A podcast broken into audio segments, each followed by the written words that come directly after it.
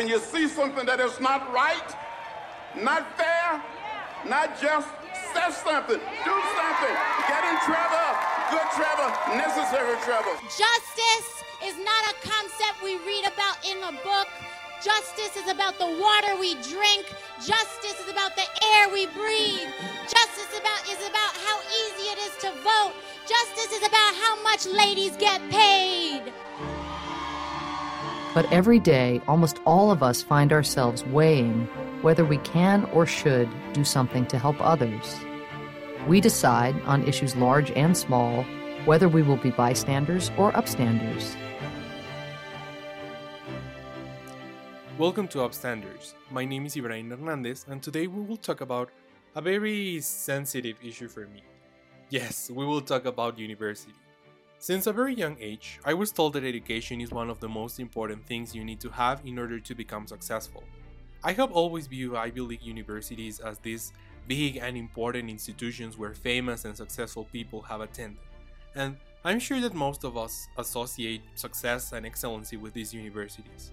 The truth is that only a few percent of students are accepted to attend these schools, and even if you are accepted, you need to have thousands of dollars in order to pay for the different fees and expenses you need to cover during your stay.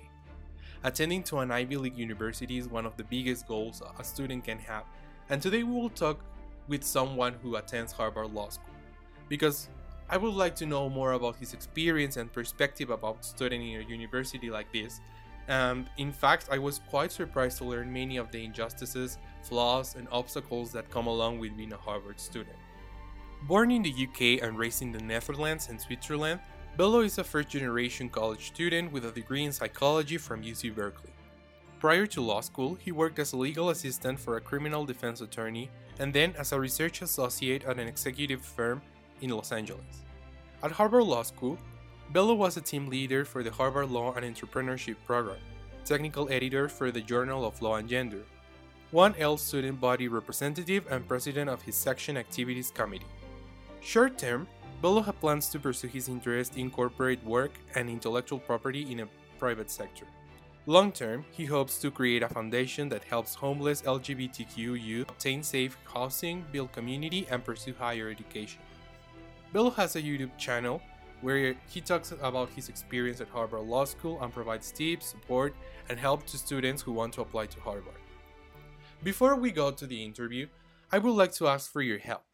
Right now, Bello is fundraising for her mom, Suzanne. She needs to be hospitalized for COVID, but the hospital requires a 5000 down payment to be admitted. She's a fitness instructor who lives paycheck to paycheck, and her savings wiped out as a result of the pandemic lockdowns. He would be so grateful for any help. Please, if you are able and you want to help, I will leave the, a link in the description down below with all the information so you can donate. And now, without further ado, a conversation with Bello Van Houten. And I would like to ask you if you have ever experienced a moment or a situation that marked your decision to study law or that transformed your perspective on, on the goals that you wanted to achieve. Yeah, definitely. And thanks again for having me here. I don't think there was ever just one moment like this, which was kind of like a distinct, like, this is why I'm going to go to law school. But I think it was like a number of things just building off of on each other. So uh, I studied psychology at UC Berkeley, and I was kind of interested in maybe going to medical school or law school or just something that could kind of give me a little bit more financial security um and i really like to write. I've always loved like creative writing writing poetry and everything and i knew that law school um involved a lot of writing. Um and i learned that to go to medical school you have to do like a year of physics a year of chemistry and all that and i was like i don't know if that is the best thing for me.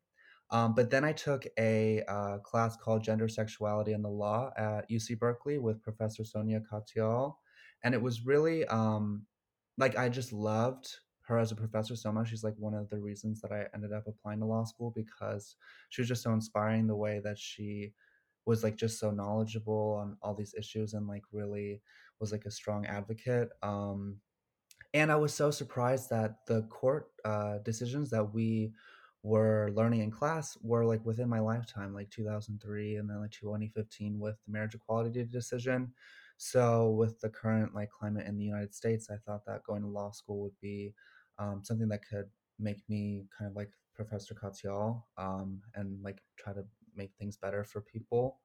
Um, and so, yeah, I think that class was a really big push um, for me to go to law school. And then also, I love true crime documentaries. Um, and so I always love listening to all these things. And so I think like my interest in like the criminal justice system and all the things that you can do to reform um, through the law, um, or like Elizabeth Warren, like she went to law school. Um, and except I didn't find out about Elizabeth Warren until after I was at HLS, but just like seeing all the things that you can do with a law degree, I think really inspired me. Well, that's that's quite interesting. Uh, although I'm a I'm a Mexican law student, um, I'm a huge fan of uh, the Supreme Court of the United States and all the decisions that they take, and all like the current political uh, status that's currently going on.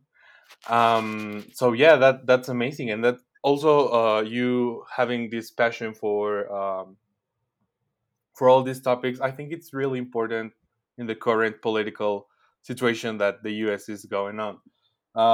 But also, COVID 19 has been something that has affected us.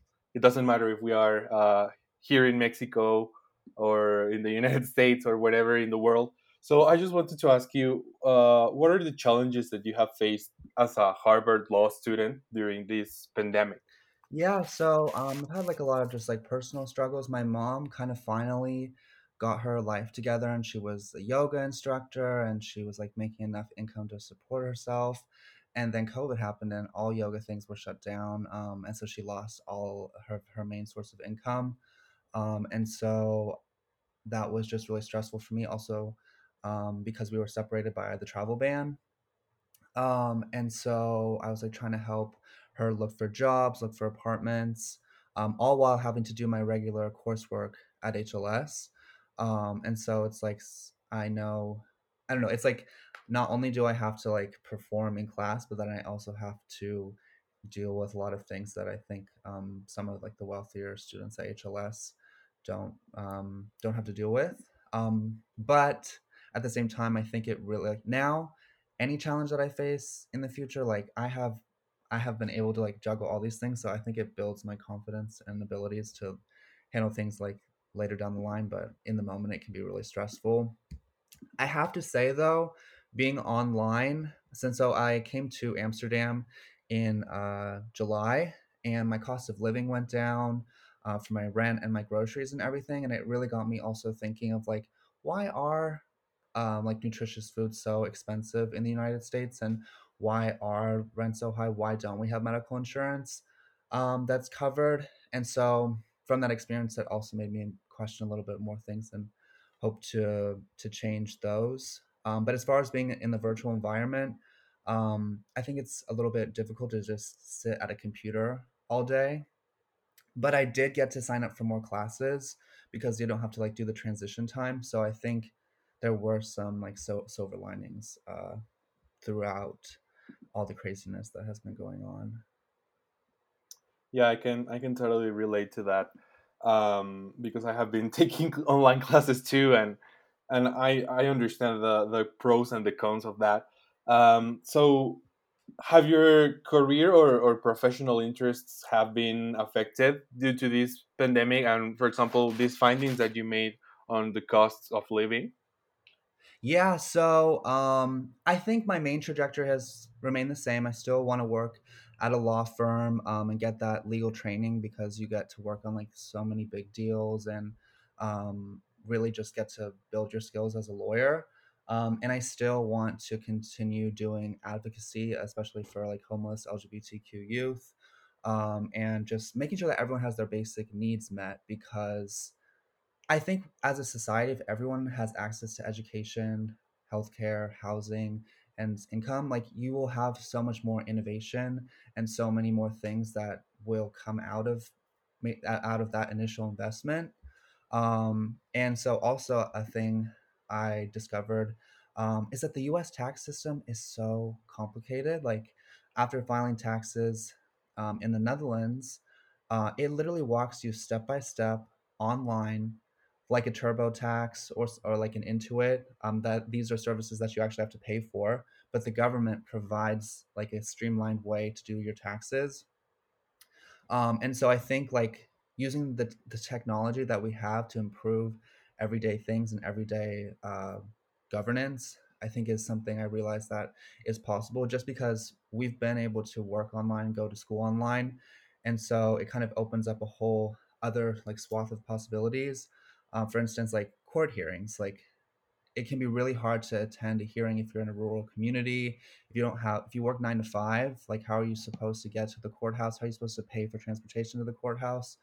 Um, and so while not everyone has access to um, computers and laptops and technology, I think offering it as an option uh, for those that do that could benefit could make access to the justice system um, overall like slowly expand it because I think right now like lawyers cost money, law school costs money.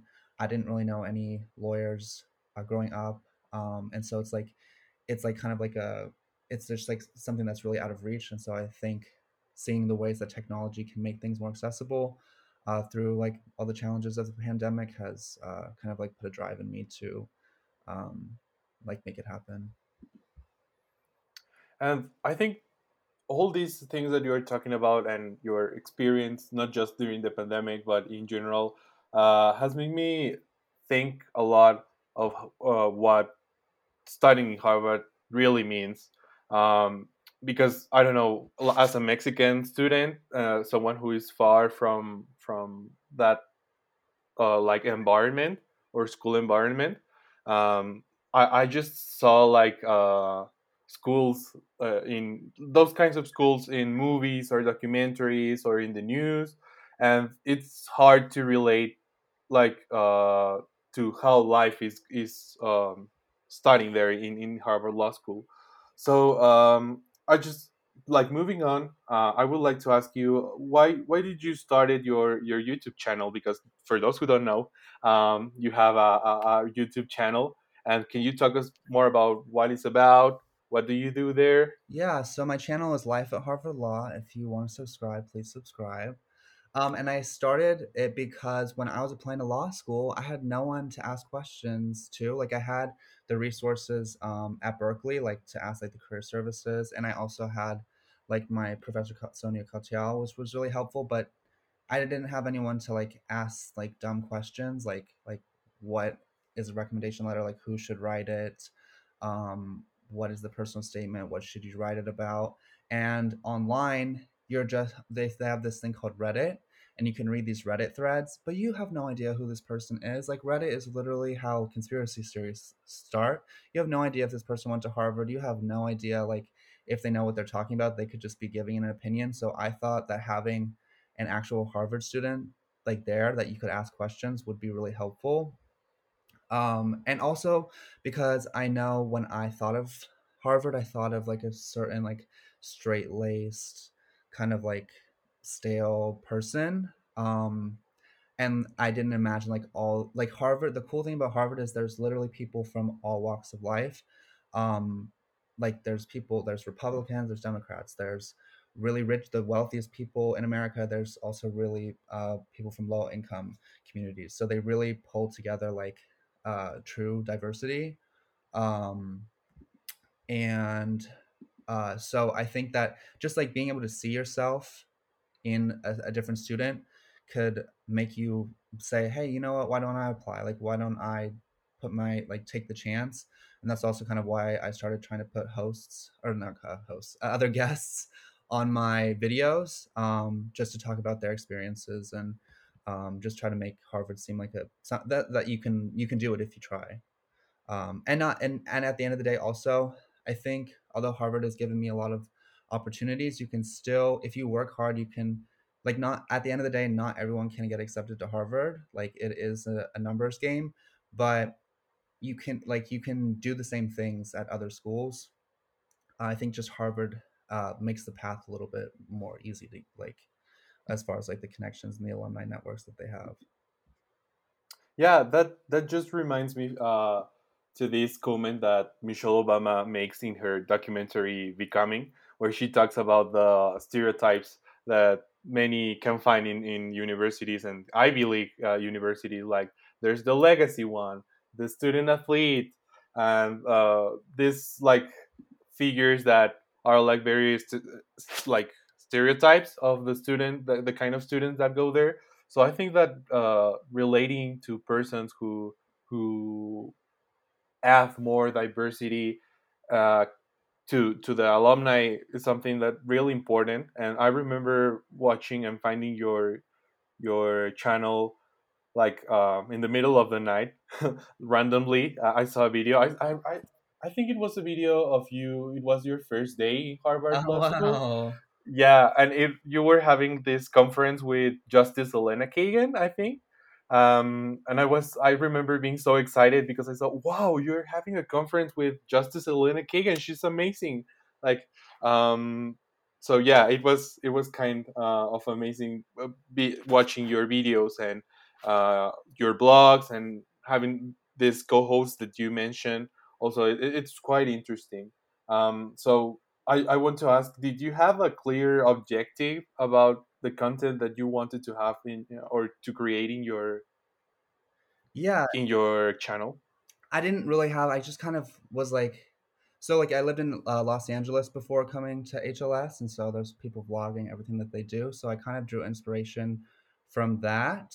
Um, but I, I, and also I was also nervous to post things because I'm like, what if this like comes back to haunt me, or something like that. Um, but so I just kind of like made a few videos at first, and even when people at HLS found out that I was doing it, it kind of just kind of got the view of like looking down on me, sort of. Um, like oh, YouTube channel, like like I don't know the the idea of professionalism. I think um, might seem make make this seem a little bit like oh like that that's not good for your career. But at the end of the day, I'm not doing this to like I'm doing this to help people. I'm doing this to like make law school more accessible, and so with that in mind, I think that should align with professionalism. Um, um, and so I started with just like my day in the life things, and then I started bringing on other guests. And I also love like the most helpful thing is just to read the comments, like that people want things to see, and kind of try to make videos based on that.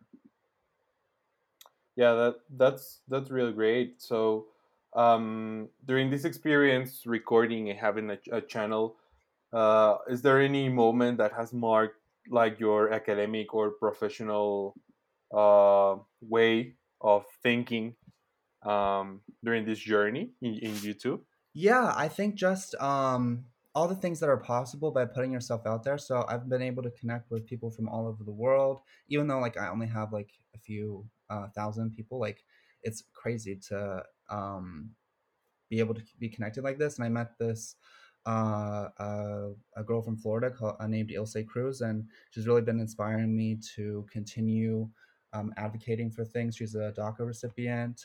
Um, and she said that when she watched my video that she was like oh she like never thought that she could go to law school but um, kind of saw herself being able to be there and so she ended up coming to visit me um, on campus and I, and I showed her around and now we talk on facetime almost every single day um, actually we talk on facetime every single day pretty much um, and so it really touched me just like the ways that just by like putting yourself out there, you never know uh, the potential connections that you can make. And uh, yeah.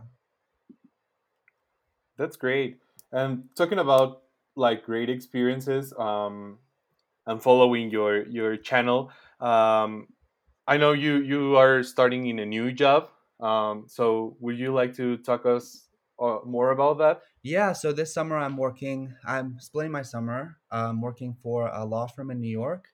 Um, and they specialize in uh, real estate and they do like lots of big deals and everything. They also have um, a big pro bono practice. And then the other half of the summer, I'm going to be working for a judge on the 10th Circuit Court of Appeals, um, which is one court away from the Supreme Court. So um, I think it will be really interesting to see what working for a judge is like and all the decision making process that goes with that.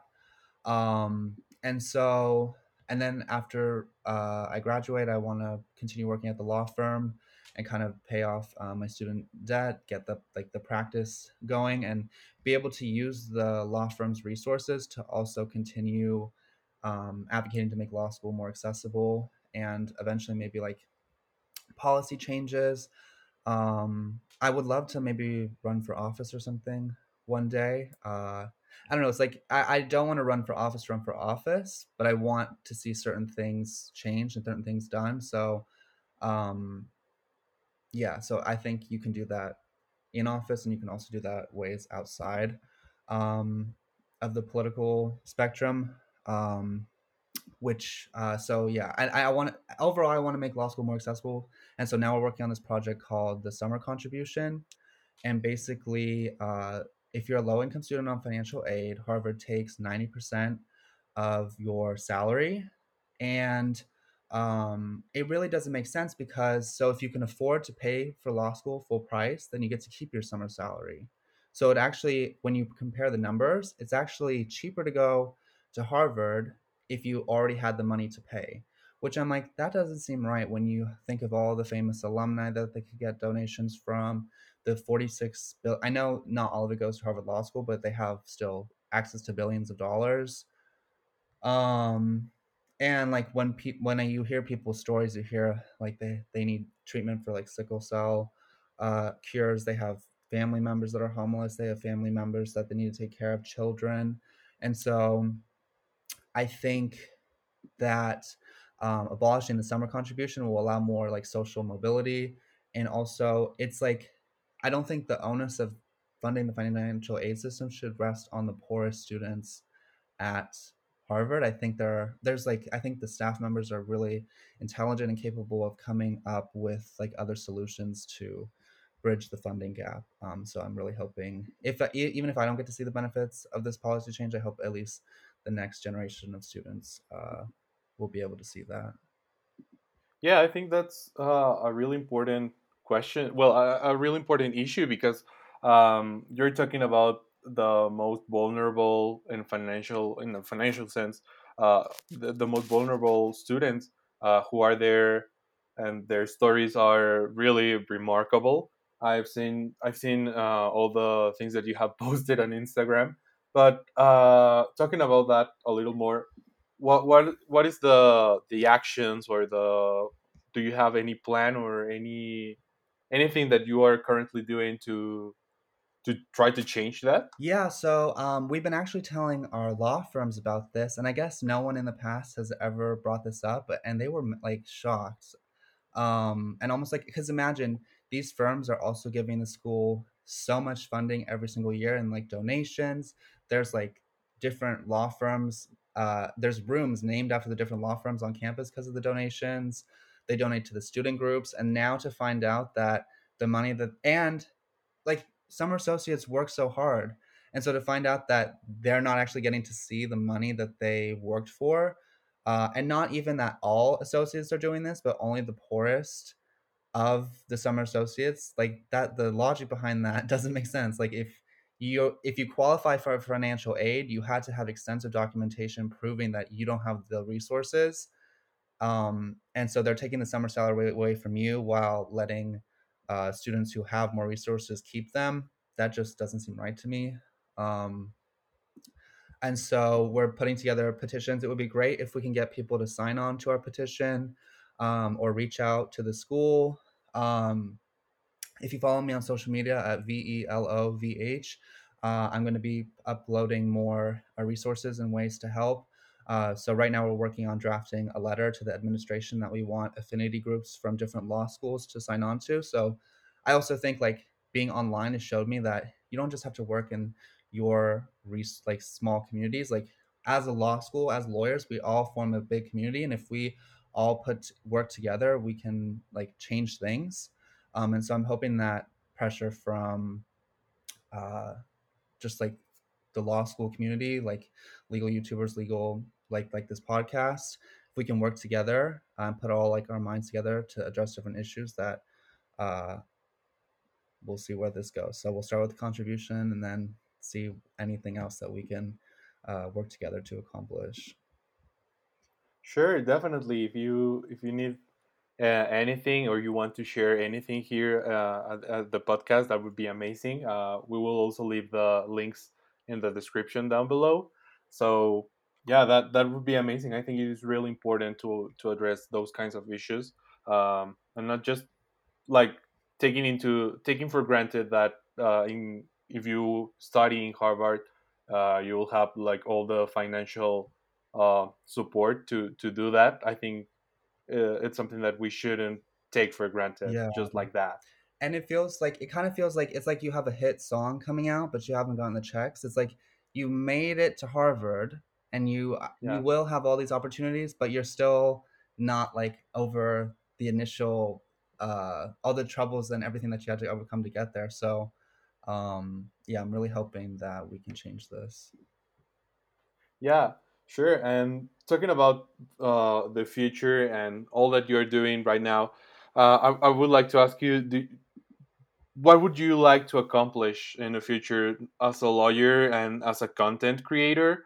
Uh, you you talked to us about running for office, uh, but also you you chose two jobs that are a little bit different in the sense that first it's a private um, firm and the other one it's a court of appeals which is amazing. I mean it's super close to the to scotus so that's wow that, that's amazing. As a law student i'm i'm shocked and i'm really really excited for you. So um, what about the future? The future um i just want people to have access to housing healthcare and healthy food. Um and so i want to do that in whatever means possible ways possible whether that's like creating a foundation that helps provide these things whether it's uh, advocating for policy that help finding these things because just like my experience um, with like housing insecurity was it's stressful. It's like not knowing where you're going to sleep um, not knowing like having to do all these things to just um, it's just all this extra stress that could be alleviated. Like there are enough resources to provide that. I think something like 40% of food goes to waste in the us um, and when you think of all the empty buildings and all the i don't know i just think if we work together we can find uh, solutions to these problems. So it's very like long-winded way of saying um, that uh, i just want everyone's quality of life to uh, be at the basic level. Like i don't i don't think it's that big of a ask uh, to make these things available. Yeah i, I completely agree and i think uh, that's what an upstander does you know trying to defend and try to help others uh, and i think that's really remarkable and admiring. Um, so yeah um, I, I would like to to ask you if there's any advice that you would like to give to any young student uh, who wants to start a law career or maybe wants to help others but feels insecure about it? Yeah um i would definitely recommend uh reaching out to me i think um it's really helpful just to be able to run your ideas by someone who believes in you um because like i think just like the words of en- encouragement and and making plans can really mean the world of uh, difference for someone. Um and as far as like the law school application process like i'm happy to walk you through all of that because it's it can be very confusing. Um and i think so when i was uh, when i was applying to law school like i would ask people and they would kind of say like don't apply or like don't don't do this and i do think it's worth mentioning like law school is very difficult it's very expensive um, and so you want to make sure that this is 100% something that you want to do because um, i believe that everyone can put in the work to become a lawyer but i also think it's important to not it's important to pursue your interests and not what you think looks good or what you think um like might be helpful.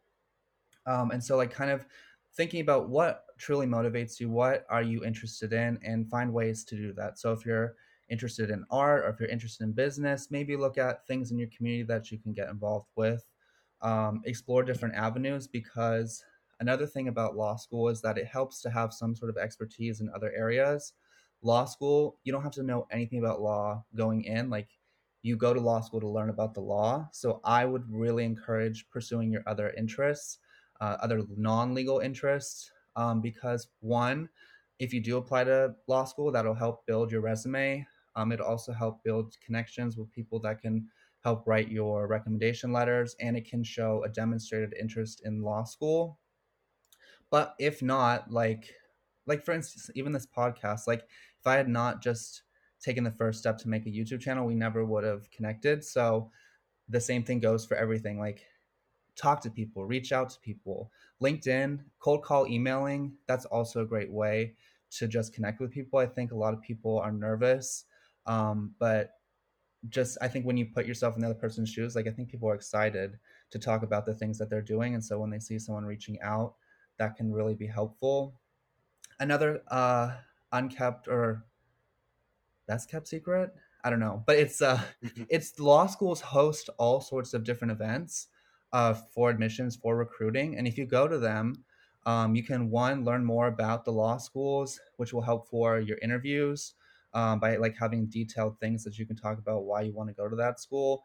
It also helps like putting your name in the admissions o- office um, so that they when they might recognize you when your application uh, comes in and say, oh, like I remember this person, like they were really um, interested in the school. So um, I definitely recommend doing that.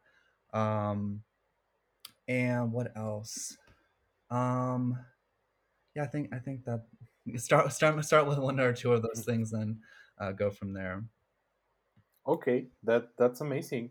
So, do you think that studying law should be something more like a multidisciplinary way in, in, in the sense that yes you're going to study law but there are a lot of other topics related to law. For example uh, you you were doing an on you were an undergraduate in psychology um, and for example here in mexico law is really like closed minded in the sense that law if you we have a lot of laws and we have a lot of codes and that's what you should follow. But do you think that law should go to, through a more multidisciplinary uh, way or, or path? Yeah i think it to some extent yes. I'm not i don't think necessarily there needs to be like um like different subject areas. I think what's more important is uh, the people that are teaching the courses. And so when you have someone who hasn't experienced um, the the effects that these laws have on communities and lives. It can be very detached. It can be very uninformed in the ways that we're talking about the law and the ways um, that it affects these communities. And so I think having um, more diversity in law school faculty will would have the most positive um, effects. One because it allows more students to see themselves in these positions and uh, have more like connection, but it also allows for a deeper understanding of these issues and of these topics. Um, and so, yeah, I think that um, that's also something that's really important. And I'm not saying like swap out um, professors, but add more, like like or like do like co classes, like the whole point of having a diverse law school class is that we can bounce ideas off each other and it's not like one closed-minded thing and i think that should also be represented in the faculty um, because it's the same kind of concept of building off things and making things uh, making improvements. Sure that's i think that's really important. I, I agree with you totally. So um, moving on and uh, also like ending this um, let's go to the recommendation. And well, this section is for you to recommend anything to the audience. So if you want to recommend a book, a film, a podcast, a documentary, an article, anything that you would like to uh, for our audience to to see or to engage with you or to connect more with what you like, it doesn't have to be a law thing. Yeah, um, I would definitely recommend to check out my channel. But uh, some things that I've been interested in um, have been Seaspiracy on Netflix. That one was a really um, crazy documentary. Um, although I've heard some like critiques of it too, but I think it's just worth learning about all the things that are in the fishing industry as far as like the pollution, um, the forced labor, the the the filthiness of some of the fish, just with the industrial pollutants um, and all the plastics that are going into the ocean. Um, True Crime Daily on YouTube is also a really good place to find uh, true crime documentaries. I really like them. Um, and then Dirty Money, which is a series on Netflix, um, kind of goes into different industries um, and exposes some of their practices. Like I remember this one instance of like a real estate company um, not having the actual authorized building permits, they forged them. Um, and so putting like tenants into unsafe things in New York City. Um, and so all the things that like business, it's like a cost benefit analysis because it's like you can save money by by not doing it the proper way, and the and the fine is minimal. Um, and so kind of like I don't know, it was really eye opening. And then also, I think there's also this thing called Money on Netflix, and it's also a different series, and they have stuff on like the student loan debt crisis and other topics that I thought uh, were really interesting. Well, uh, thank you very much for for being here for those recommendations. Can you remember us once more? Where can we follow you uh, on YouTube, on Instagram? Yeah, so Life at Harvard Law is my YouTube handle. You can uh, find me there and please subscribe. And then Instagram is V like Victor E L O V like Victor H V E L O V H on Instagram. Perfect. Well, thank you very much. It was great to have you here, and see you See you soon. Thank you so much for having me. I really appreciate it.